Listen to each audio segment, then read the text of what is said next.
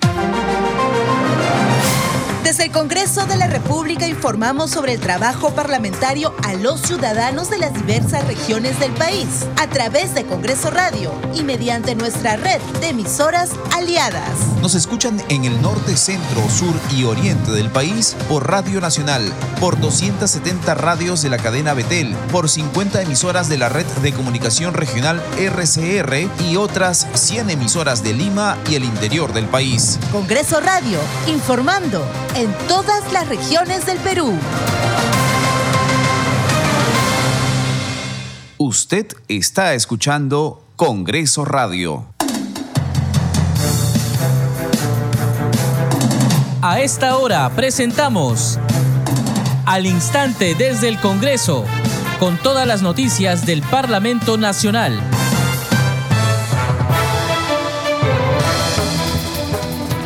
¿Cómo están? Bienvenidos a su programa Al Instante desde el Congreso. Les saluda Carlos Alvarado y estos son los titulares. En el Congreso de la República presentan proyecto de ley que autoriza a los trabajadores el retiro del 100% de la compensación por tiempo de servicio CTS, a fin de cubrir sus necesidades frente a la recesión económica. La iniciativa señala que los trabajadores podrán disponer por única vez hasta el 31 de diciembre del presente año del total de los depósitos que tienen acumulados a la fecha en las entidades bancarias. El congresista Raúl Doroteo, autor de la iniciativa, argumenta que el 2023 fue uno de los peores años en materia económica a consecuencia de las dificultades generadas en el 2020 por la pandemia de la COVID-19. La tercera vicepresidente del Congreso, Roselía Muruz, expresó estar a favor de una interpelación al ministro del Interior, Víctor Torres Falcón. Aunque aún no hay una posición de su bancada, dijo que personalmente el titular del Interior debe responder, entre otros temas, por los altos índices de delincuencia en el país. En tanto, la congresista María Cuña Peralta consideró que el ministro del Interior, Víctor Torres, debería renunciar al cargo. La representante de Alianza para el Progreso presentó un proyecto de ley para declarar en emergencia el sistema penitenciario hasta el 2030. Se deben construir, dijo, cárceles productivas, agrícolas e industriales que contribuyan a la socialización de los presos. La congresista Flor Pablo lideró el foro Hablemos de Cuidados, donde señaló la urgencia de crear el Sistema Nacional de Cuidados para avanzar en el desarrollo y el cierre de brechas. La congresista Kira Alcarraz, presidenta de la Comisión de Inclusión Social, participó en el campeonato amistoso de Futsal Down, que se realizó en el estadio Lolo Fernández. Con marcado éxito, culminó la semana de representación parlamentaria del presente mes, periodo en el cual los legisladores tomaron contacto con la población nacional en Lima y al interior del país. El presidente del Congreso, Alejandro Soto, se reunió en el último día de la semana de representación con el superintendente de la SUNAR, Armando Miguel Subauste, y con el director de la Dirección Técnica Registral, Abel Rivera, en la sede de la referida entidad. Soto Reyes trasladó las demandas de los sindicatos de la SUNAR a sus autoridades. En tanto, el segundo vicepresidente del Congreso, Waldemar Cerrón, en el último día de la semana de representación, visitó el Instituto de Educación Superior Pedagógico Pedro Monje Córdoba en Jauja, Junín. Desarrollamos noticias en al instante desde el Congreso. El legislador Raúl Doroteo presentó un proyecto de ley que autoriza a los trabajadores el retiro del 100% de la compensación por tiempo de servicio CTS a fin, de cubrir sus necesidades frente a la recesión económica. El proyecto de ley señala que los trabajadores podrán disponer por única vez hasta el 31 de diciembre del presente año del total de los depósitos que tienen acumulados a la fecha en las entidades bancarias en ese sentido, se podrá retirar en forma libre hasta el 100% de los depósitos de CTS. El congresista de Acción Popular argumenta en su propuesta, o argumenta su propuesta, señalando que en el 2023 fue uno de los peores años en materia económica consecuencia de las dificultades generadas en el 2020 por la pandemia de la COVID-19. resulta necesario adoptar medidas urgentes de obtención de recursos económicos que, a través de mecanismos de inyección de liquidez o mecanismos para facilitar la adquisición de bienes de consumo, minimicen la afectación que viene produciendo la recesión económica, se señala en la iniciativa. Doroteo precisa también que esta propuesta legal no implica gasto público ni se contrapone con la constitución política. Seguimos desarrollando noticias en al instante desde el Congreso.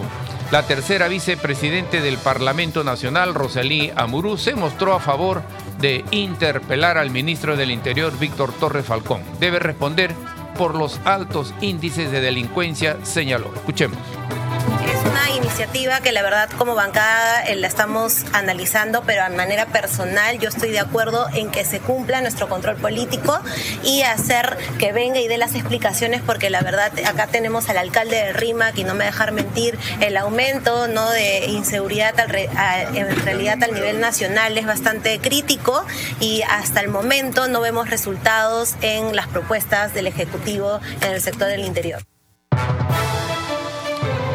En tanto, la congresista María Cuña Peralta consideró que el ministro del Interior, Víctor Torres, debería renunciar al cargo. Propuso, por otro lado, la creación de cárceles productivas. Escuchemos.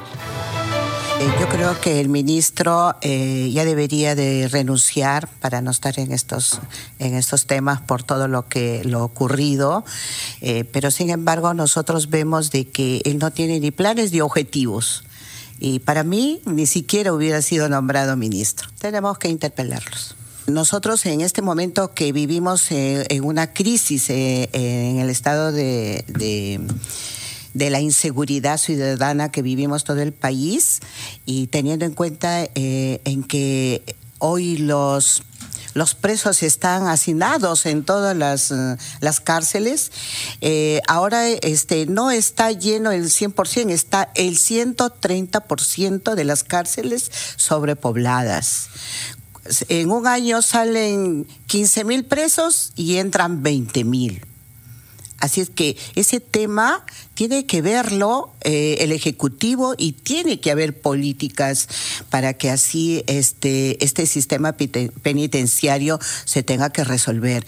No podemos permitir que eh, en el Perú tenemos eh, terrenos que pertenecen al Estado y podemos hacer convenios con los gobernadores regionales para que así estos este, el INPE pueda construir cárceles y se pueda descentralizar eh, las cárceles y, y, asimismo hacer cárceles productivas, agrícolas, eh, e industriales y que muy bien este, podemos socializarlos a los, a los presos para que así ellos puedan ser personas productivas y para que no puedan ser una carga al Estado. Seguimos desarrollando noticias en al instante desde el Congreso. El presidente del Parlamento Nacional, Alejandro Soto, en la semana que culminó realizó distintas actividades de representación. Entre ellas, inspeccionó las instalaciones del ex penal El Frontón. Sobre el tema tenemos el siguiente informe del ex penal del Frontón hasta la aviación policial. La última semana de representación, registrada entre los días 5 y 9 de febrero, fue bastante productiva para el titular del Parlamento, Alejandro Soto Reyes, quien pudo inspeccionar in situ el trabajo que realizan nuestras principales autoridades a cargo de la seguridad ciudadana. El lunes, Soto Reyes llegó hasta el Callao para fiscalizar las instalaciones del ex penal San Juan Bautista, más conocido como el Frontón. Desde allí, siga lo que viene evaluando una iniciativa de ley que busca reactivar dicho centro penitenciario en tiempos donde se discute el incremento de la delincuencia e inseguridad ciudadana, además del problema de hacinamiento en las cárceles del país. Nos encontramos en la isla del Frontón. En el pasado fue un centro penitenciario la idea es de que esto pueda volver a operativizarse, pueda volver a funcionar y aquellos sentenciados por la justicia peruana puedan volver a ocupar este lugar. Otro destino elegido por el presidente del legislativo fue la Escuela Naval del Perú, donde pudo conocer el simulador de navegación de embarcaciones, así como el área de entrenamiento de las Fuerzas de Operaciones Especiales. Un día después, realizó una visita de inspección a las instalaciones de la Dirección Nacional de Operaciones Especiales de la Policía Nacional del Perú, DINOES, esto con el fin de verificar la provisión de materiales logísticos, armamento y otras necesidades. Aquí pudo gestionar con el ministro de Economía y Finanzas fondo económico a favor de esta unidad policial. El miércoles 7, Alejandro Soto Reyes llegó a la base de la Policía Aérea del Perú para verificar el estado y operatividad de las aeronaves con las que se enfrentan a la delincuencia. El presidente del Congreso aprovechó su visita para informar que bajo su gestión se priorizará la iniciativa legislativa que propone una nueva ley de contrataciones del Estado para que las entidades públicas como la Policía Nacional del Perú tengan más facilidades para realizar adquisiciones. Para mí, eh, eh, este gobierno, en el cual me incluyo como representante del Poder Legislativo, tiene que dedicarse a dos cosas importantes. Reactivación económica y combate a la delincuencia, que es lo que está azotando el país. Al día siguiente realizó una visita al Centro de Operaciones de Emergencia Nacional, COEN, con la finalidad de conocer el funcionamiento del sistema de gestión de riesgo de desastres y el trabajo que desarrolla la institución frente a las emergencias en el país cerró sus actividades por semana de representación visitando al Superintendente Nacional de los Registros Públicos SUNARP, Armando Subauste, a quien le trasladó las principales demandas de los sindicatos de su institución. El presidente del Congreso, Alejandro Soto Reyes, sostuvo una reunión con la máxima autoridad de la SUNARP a fin de gestionar el pedido del Sindicato de Trabajadores respecto del proceso de implementación del decreto legislativo número 1602 que modifica la ley número 30057, ley del servicio civil, que busca fortalecer la gestión pública a través del tránsito de las entidades públicas y además que se impulse el acceso meritocrático entre los servidores civiles al régimen del servicio civil. Una semana recargada de actividades durante la semana de representación que cumple con la finalidad de mejorar la calidad de vida de todos los peruanos a través del cumplimiento de las labores de sus autoridades. Y los integrantes de la mesa directiva del Congreso también realizaron diversas actividades a nivel nacional con el objetivo de atender las demandas de la población. Tenemos los detalles en el siguiente informe.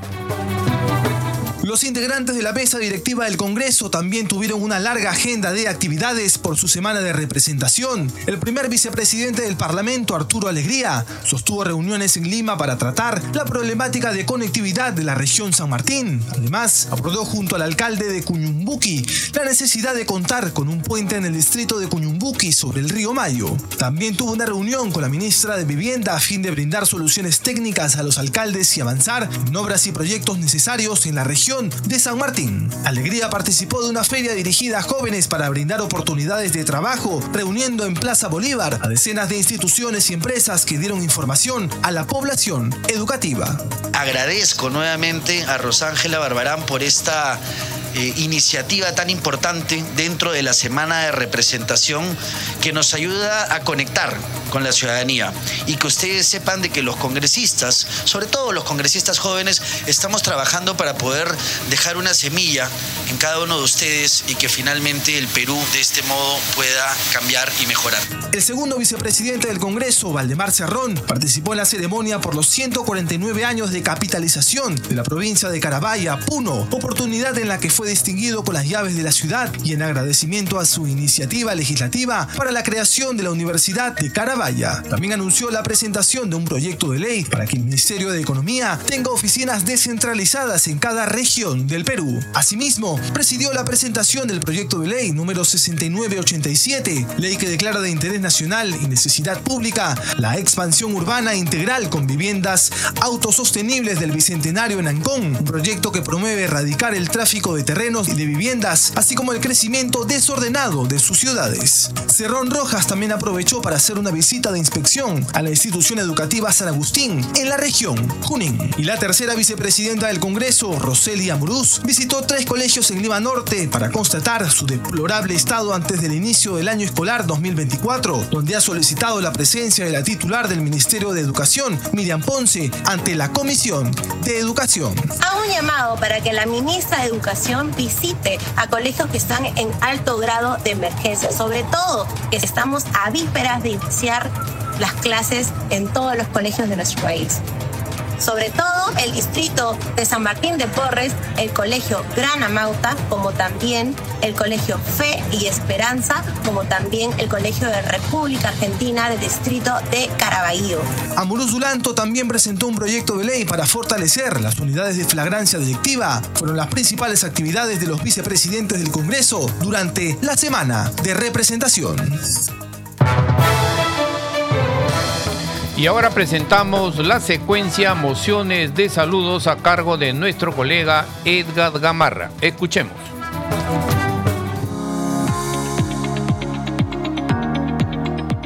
Mociones de saludo presentadas en el Congreso de la República.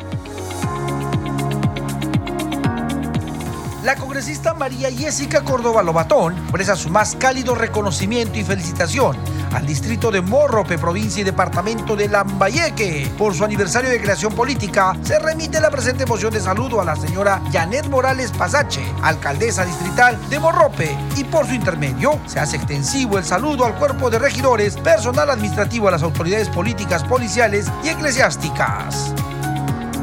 El congresista Carlos Ceballos Madariaga nos recuerda que la región Loreto celebra el 12 de febrero del 2024 sus 482 años del descubrimiento del río Amazonas, que está situada sobre la reserva nacional más extensa del Perú, Pacaya Samiria. La presente moción de saludo se remite al señor gobernador de la región Loreto, doctor Jorge René Chávez Silvano, y por su intermedio se extienden a los miembros del Consejo Regional, autoridades políticas, eclesiásticas, policiales, militares y organizaciones de la sociedad civil y a toda la población de esta noble y pujante región, reconociéndolos como factor de desarrollo social, económico y cultural del país. La parlamentaria Cheril Trigoso Reategui expresa su más cálido saludo y felicitación al distrito de Chanao con motivo de conmemorarse el 12 de febrero el 72 aniversario de creación política. Con ello, una historia de desarrollo y progreso. Se remite la presente moción de saludo al señor Paul López Soria, alcalde de la Municipalidad Distrital de Chao, y por su intermedio al cuerpo de regidores, autoridades y a la ciudadanía en general. La legisladora Lady Camones Soriano expresa un cálido y efusivo saludo a la población del distrito de Moro, ubicado en la provincia de Santa, por conmemorarse el 12 de febrero del 2024 el 203 aniversario de su creación política. Se remite la presente moción de saludo a la señora Ochoa Salinas Julia Rosario, alcaldesa del distrito del Moro, y por su intermedio al cuerpo de regidores, autoridades eclesiásticas, judiciales, policiales, sociedad civil y a la población en general. La congresista Nilsa Merli Chacón Trujillo, a nombre del Congreso de la República, ofrece el más fervoroso saludo al distrito de Huari, provincia de Huari, en la región Ancash, al conmemorarse el 12 de febrero los 202 años de creación política. Se traslada la presente moción de saludo al alcalde de la Municipalidad Provincial de Huari y por su intermedio al Pleno Municipal, autoridades políticas, eclesiásticas, militares, policiales y sociedad civil y a toda la población de esta pujante localidad. Seguimos desarrollando noticias en al instante desde el Congreso. La legisladora Flor Pablo Medina lideró el foro Hablemos de Cuidados, donde señaló la urgencia de crear el Sistema Nacional de Cuidados para avanzar en el desarrollo y el cierre de brechas. Escuchemos. ¿Cómo hacemos que los cuidados, ¿no? Tanto cuidar como el ser cuidador sea un asunto de la sociedad en su conjunto y que no descanse solamente o mayoritariamente en las mujeres. Entonces es un proyecto multipartidario que lo que buscó fue reforzar y precisar también algunos elementos en que se estaban dando en la discusión y plantear estas dos dimensiones. Una primera es que el cuidado ingrese a la Constitución como un derecho Así como hay el derecho a la educación, el derecho a la salud, el derecho al cuidado tenga un rango constitucional. Ese es el primer gran cambio legal, constitucional, eh, que cambiaría y le daría un marco de respaldo institucional al cuidado como derecho. Y por eso es que está en la comisión, en la comisión de constitución, porque estamos planteando un cambio de esa naturaleza. ¿Y eso qué significa? ¿Por qué es tan importante que esté en la Constitución? Porque les voy a comentar, por ejemplo, en el caso del derecho a la educación, si una población no recibe educación y ve afectado su derecho, puede iniciar una acción de amparo y plantear mecanismos de exigibilidad del derecho, porque es un derecho humano reconocido en nuestra Carta Magna, en nuestra Constitución. Entonces es por eso que es tan importante cuando algunos me dicen, pero ¿por qué irse por la Comisión de Constitución? ¿Por qué solamente no crear el sistema? ¿No? Y la respuesta es, en realidad necesitamos que tenga el rango más alto, y el rango más alto es su reconocimiento como derecho por todas estas implicancias que hemos eh, comentado hoy día. Y luego, por supuesto, hay que crear el Sistema Nacional de Cuidados. Este proyecto de ley, como digo, le beneficia nos beneficia a todos como país para avanzar en democracia, para avanzar en desarrollo, para avanzar en cierre de brechas. Presidente de la Comisión de Inclusión Social del Congreso, Kira Alcarraz, participó en el campeonato amistoso de Futsal Down que se realizó en el estadio Lolo Fernández. Escuchemos. Se les va a dar un reconocimiento, se les va, se les va a incentivar, pero este, el motivo en sí de hacer esto, este campeonato es como para que las municipalidades de cada distrito les puedan dar un espacio para que puedan promover no solamente el fútbol, sino también puede ser el el baloncesto, el vóley, inclusive tenemos un equipo que todavía no ha venido, que ese de verdad va a llamar mucho la atención, es el equipo de, personas con discapacidad eh, que son ciegos y que juegan fútbol. Esta, esta es una oportunidad para que a través del Congreso se pueda fiscalizar el uso que hacen la SUMAPET del presupuesto que se les otorga anualmente. Sí, porque justamente las mamitas cuando nos cuentan nos dicen que solamente les dan charlas. La idea de que este porcentaje se use no solamente en charlas, sino se, se eh, en lo que son capacitaciones de lenguaje, que es lo que necesitan, ¿no? En capacitaciones para que ellos puedan desenvolverse y es lo que no tienen, que saben mucho jugar, sí, pero el tema que hemos visto del lenguaje es bien preocupante, porque de nada nos sirven que sean muy hiperactivos, pero no saben cómo comunicarse. Y aunque no lo creas, el hacer el fútbol es donde ellos han empezado a evolucionar y a hablar.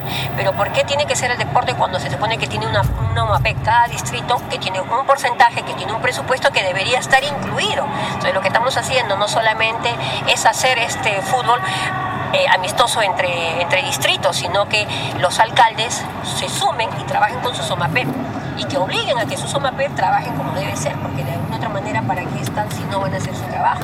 O sea, que lo suden, que, o sea, que lo sientan, porque a veces ese trabajo es tan delicado que a veces no tienen conciencia, no lo hacen de corazón, lo hacen porque tienen que hacer. Y yo creo que este trabajo con estos niños tan especiales, de verdad, hay que tener mucho cuidado hay que tener sentimiento y hay que tener corazón, porque si no lo vas a hacer de corazón, de nada te sirve. ¿Cuántos equipos representan a OMAPES, municipalidades? Ahorita eh, tenemos 22 equipos ya este, inscritos de diferentes unidades del Reina, el Agustino, San Juan del Urigancho, Ate, eh, también Vía María, Vía Salor, todo lo que Cono Sur y una parte del Cono Norte, de verdad. Y que seguimos inclusive eh, hasta el día de hoy aceptando que se puedan incluir y puedan participar, porque acá no es para que quien gana, que, que distrito gana, que distrito pierde, que, que participen y que de alguna otra manera se incluyan ellos mismos y se conozcan, ¿no? Y es bonito porque mira, las mamás vienen con sus mascotas, vienen con sus barras y si no fuera por ellas tampoco se podría hacer eso. Yo agradezco de verdad mucho que las mamás se sumen y se rajen por sus niños, que de alguna queremos que sea inclusivo. Esta sociedad que es de alguna otra manera ha sido tan indiferente con ellos, dejémosle algo bonito. Sabemos que como presidenta de la Comisión de Inclusión tienes actividades también en esta Sí, efectivamente, el día miércoles me voy este, a Jauja llevando 114 eh, certificados de CONADIS, porque ahí también tenemos una población vulnerable que nunca ha tenido un certificado, no ha tenido de alguna otra manera la tarjeta CONADIS. Estamos llevando con el ministro de Inclusión Social, gracias a Dios, nos ha acompañado, también va a estar el viceministro de Salud. Eh, de ahí nos vamos el día lunes nos estamos yendo a Ucayali también a una audiencia que voy a hacer también justamente por el tema de las personas con discapacidad y salud también que tienen bastante eh, preocupación que hay en esas zonas que de alguna otra manera justamente el congresista Elvis Vergara nos estaba contando que no llegaban las autoridades para ver sus temas de las personas vulnerables. Ah. Estamos yendo esta semana y la otra semana hasta fin de mes la tenemos yendo. Entonces la idea es de que esta comisión trabaje al 100%, que cubra todas las partes y todas las este, provincias y distritos donde nunca ha llegado este, una comisión o una entidad pues, que representa al Estado y Este programa se escucha en las regiones del país gracias a las siguientes emisoras. Radio Inca Tropical de Abancaya Purímac, Cinética Radio de Ayacucho, Radio TV Shalom Plus de Tingo María, Radio Madre de Dios de Puerto Maldonado, Radio TV Perú de Juliaca Puno, Radio Amistad de Lambayeque, Radio El Pueblo de Ayacucho, Radio Satel Perú de Lampa en Puno, Radio La Voz del Valle de Aplao en Arequipa.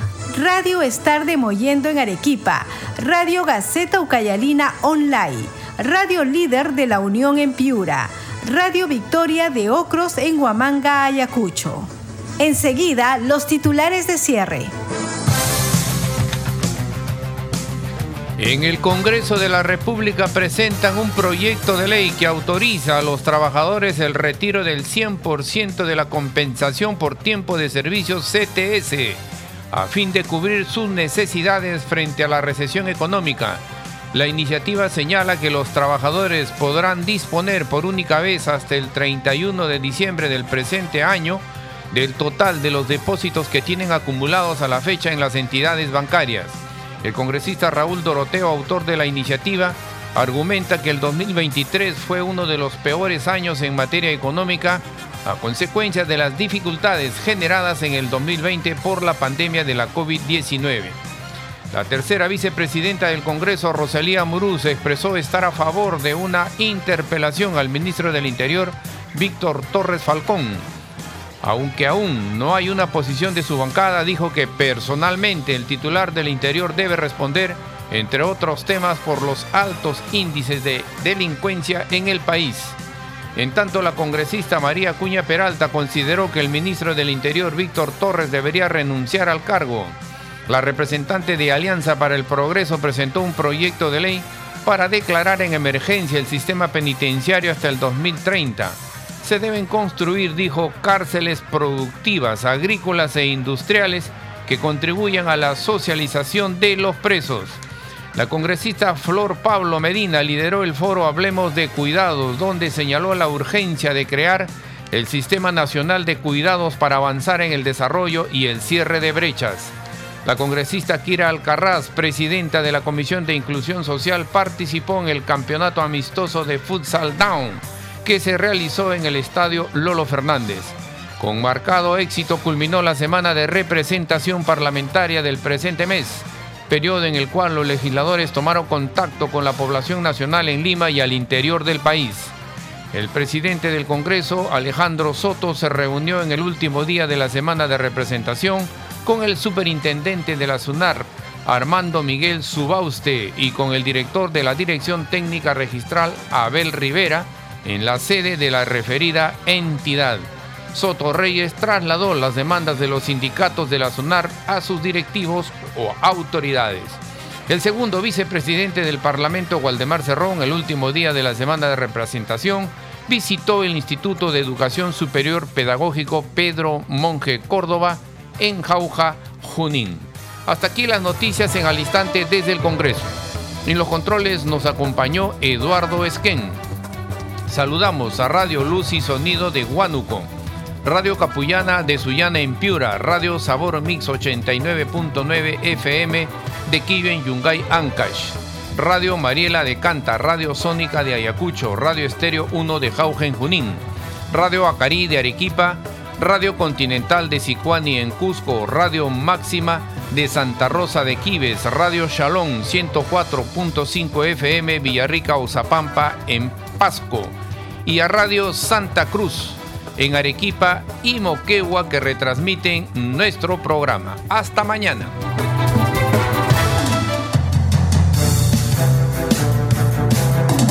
Hasta aquí, al instante desde el Congreso, con todas las noticias del Parlamento Nacional.